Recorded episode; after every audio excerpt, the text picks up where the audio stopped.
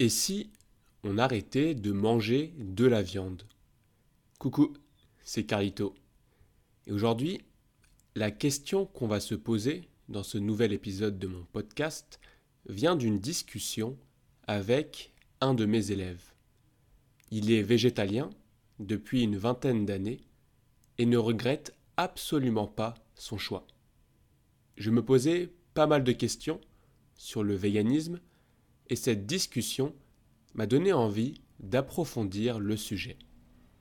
J'ai lu quelques articles sur Internet, écouté des podcasts sur le sujet, et je me suis posé devant une feuille blanche avec une question simple en tête. Si tout le monde devenait vegan, qu'est-ce que ça changerait? J'ai d'abord cherché à répondre à deux questions principales.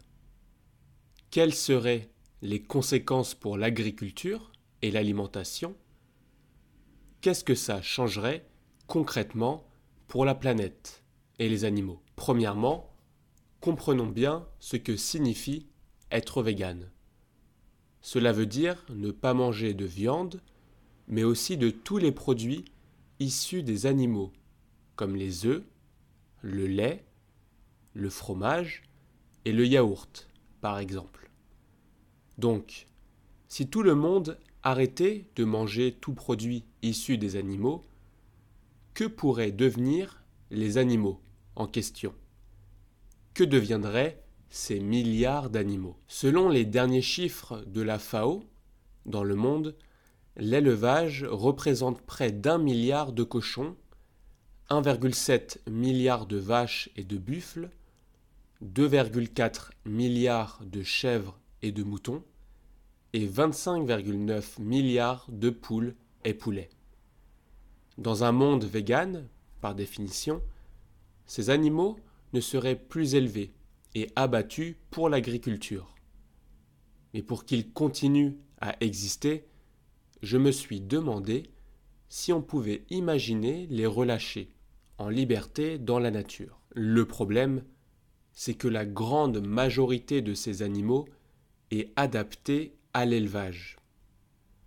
Il serait donc sans défense dans la nature.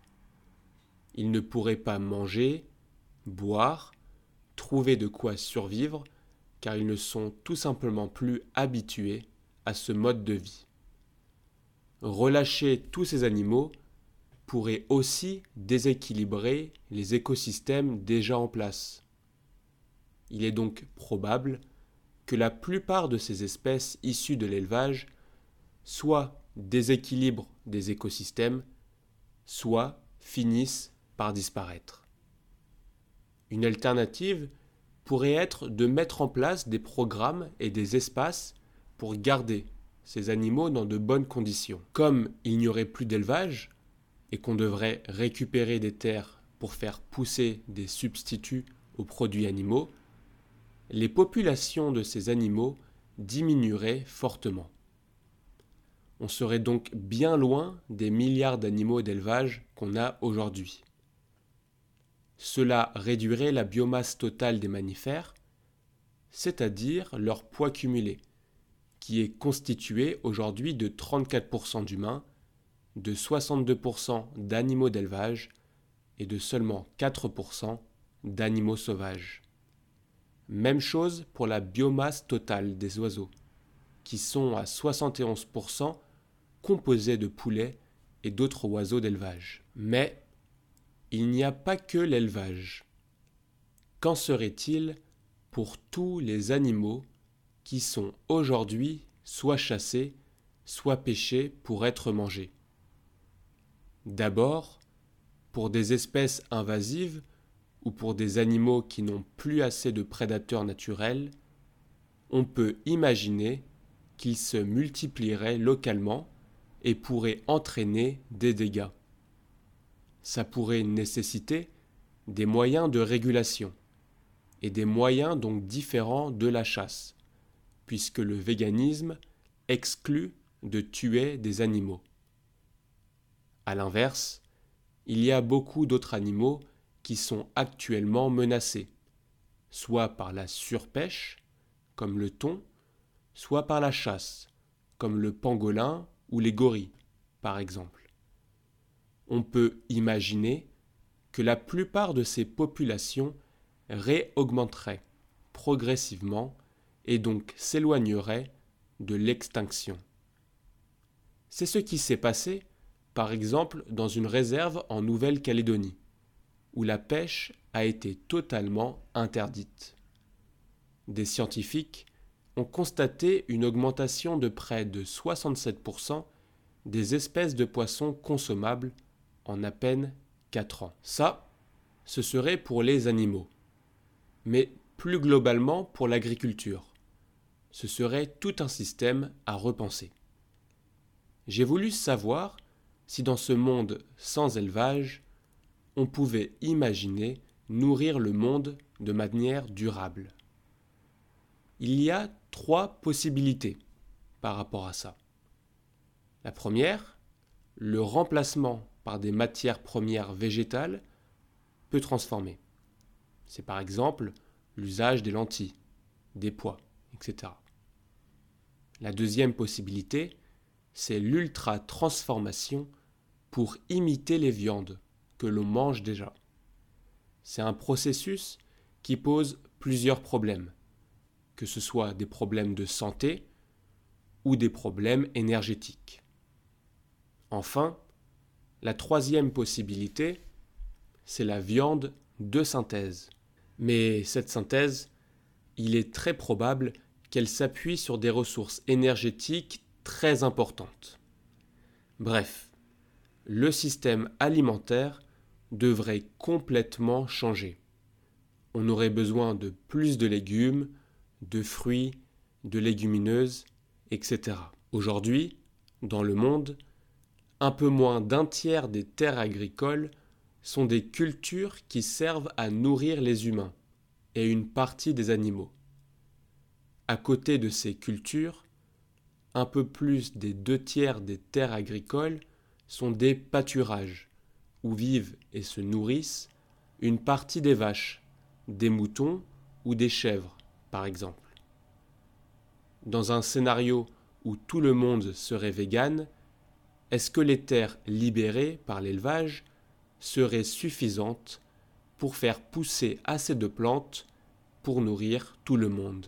Beaucoup de terres actuellement utilisées pour nourrir les animaux seraient donc libérées entraînant une économie nette d'environ 10% de l'utilisation des terres.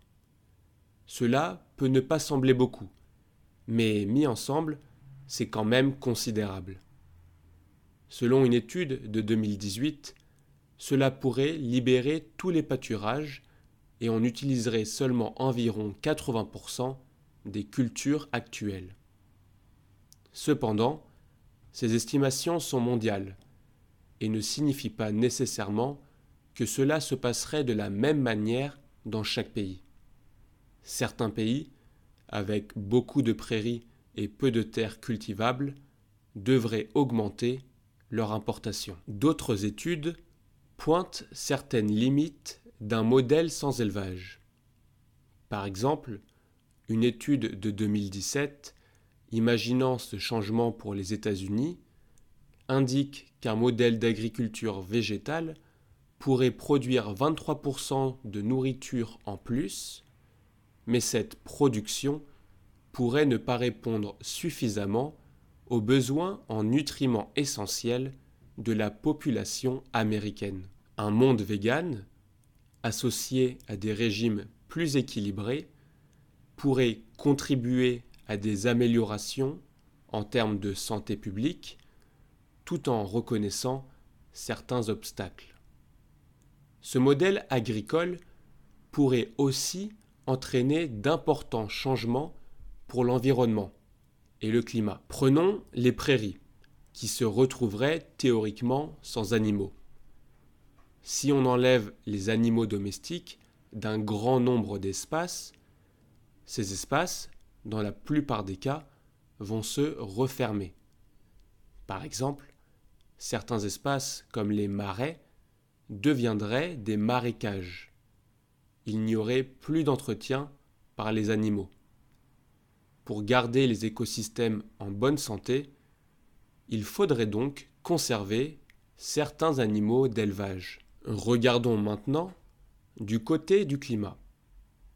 Aujourd'hui, l'agriculture représente entre un quart et un tiers du total des émissions de gaz à effet de serre, selon la FAO. Les ruminants, comme les vaches, émettent du CO2 et du méthane, ce dernier étant un gaz à effet de serre particulièrement puissant. Les porcs et les volailles, qui sont les deux viandes et les deux types d'animaux les plus mangés au monde, utilisent des cultures qui ont nécessité de l'énergie pour être produites, générant également des gaz à effet de serre. Si nous devenions tous véganes, nous pourrions économiser environ 8 gigatonnes d'équivalent CO2 par an. Une étude de 2016 montre une baisse des émissions plus probablement située entre moins 35 et moins 55 par rapport au régime moyen actuel. Mais qu'en est-il des autres impacts sur l'environnement?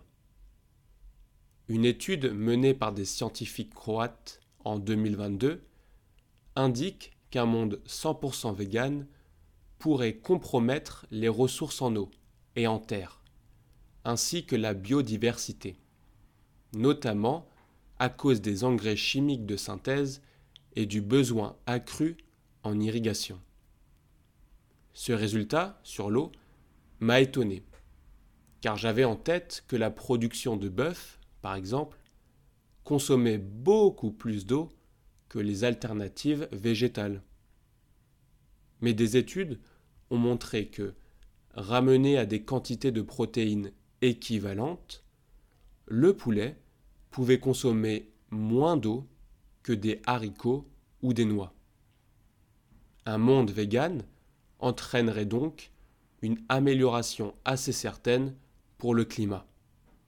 Mais il pourrait aussi présenter des risques sur d'autres enjeux environnementaux, comme l'eau. L'objectif de cette vidéo n'était pas du tout de vous dire si c'est bien ou mal de devenir vegan ou de manger de la viande. D'ailleurs, personnellement, je mange de la viande.